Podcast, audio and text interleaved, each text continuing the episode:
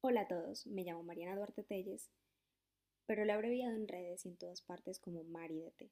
Pueden llamarme así. Les quiero dar la bienvenida a Mar de Ti, un podcast que nace de la necesidad de compartir reflexiones reales detrás de experiencias, textos y letras que he podido compartir a través de Tumblr y, e Instagram y otras redes desde hace algunos años. A ver, para que me conozcan. Un poquito. Adoro los girasoles, es mi flor favorita los atardeceres, el café y la música.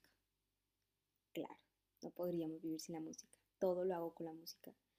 Mi vida en Internet comenzó hace años con un blog que tenía en Tumblr desde mm, mis años de secundaria. En él compartía muchas cosas a profundidad sobre mi visión del mundo y las cosas simples. Y se fue convirtiendo en un espacio donde encontrarme, compartirme y donde otros lo hacían también. Con el paso de los años me he ido reinventando y ese espacio también. Hace exactamente cuatro años hice un cambio enorme en mi vida y me mudé de país. Inicié de cero por completo y en el camino de encontrarme, construirme y llegar a mí, donde prácticamente estaba volviendo a crecer, regresé a la escritura, porque solo así le encontré un sentido a todo lo que estaba sintiendo. Y así logré conectar con mis pensamientos mi catarsis. Y a su vez, con personas que se sentían igual, encontré mucho consuelo en mis pensamientos, en hablarme y escucharme las veces que fueran necesario. Y hoy en día, al ser completamente honesta, eh, lo veo como un compromiso conmigo misma, como una forma de honrar mi humanidad y vivir plenamente. Y aprendí mucho en este proceso, que no se avergüenzan nuestras emociones y mucho menos se minimizan, que aunque no se nos enseña a vivirlas y nos da mucho miedo porque da pavor, está en nosotros ponerle el nombre. Aprendí que no soy la única que se siente perdida, confundida o triste en algún momento. Al iniciar mi carrera este último año, la que curso actualmente, comprendí que hay mucha paz en la vulnerabilidad compartida, el poder interiorizar el cómo nos sentimos, estudiarnos y descubrirnos gracias a algo que nos identifica y que han vivido otros es mágico. Encontré una forma de normalizar este tipo de sensaciones, encontrarles valor y significado junto a ustedes. Cuando me preguntan sobre lo que escribo, me enfatizo justo en eso. Escribo sobre emociones universales y pensamientos que nos identifican y hacen ser nosotros. Aquí quiero ser voz de eso que vives y exteriorizarnos en voz alta.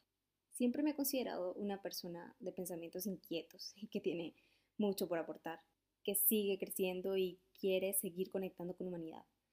Aquí encontrarán quizás ese espacio donde calmar dudas existenciales, pensamientos o sentirse identificados, y para mí esto es más que maravilloso. También le dedico este espacio a la Mari de hace unos años, a la que le habría encantado escuchar entre informalidades, que alguien más en alguna otra parte de este mundo se sentía como ella y que todo por lo que estaba pasando y le iba a pasar era completamente normal.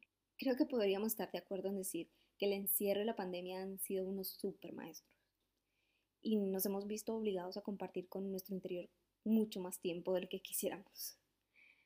Así que espero en este espacio conectar con una parte de ustedes mismos y si no, que al menos lo disfruten. Y hablemos del nombre Mar de Ti.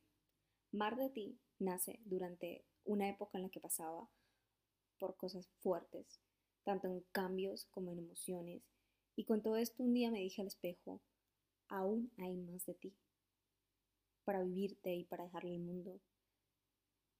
Pero tiempo después descubrí lo errada que estaba al repetírmelo, porque ese más que incluía el más de ti, estaba quitando mérito a la Mariana del pasado que había llegado hasta ese momento. Así que cambié mi perspectiva y comencé a pedirme mar, encontrarme ilimitable y seguir en movimiento desbordante, sin quitarme valor. Así que este espacio es para encontrar más de ti, descubrirnos libres y autoaceptarnos. Y no sé para ustedes, pero para mí el mar siempre ha sido símbolo de calma, y creo que eso es lo que debería significar para nosotros el encontrarnos y el interiorizarnos, encontrarnos en calma. Así que espero este espacio les guste tanto como yo voy a disfrutar hacerlo con ustedes y que sobre todo nos encontremos y descubramos juntos. Dejaré una parte de mí aquí para ustedes y también sé que habrá muchas partes de ustedes aquí. Tengan buen día y hasta el próximo y primer episodio de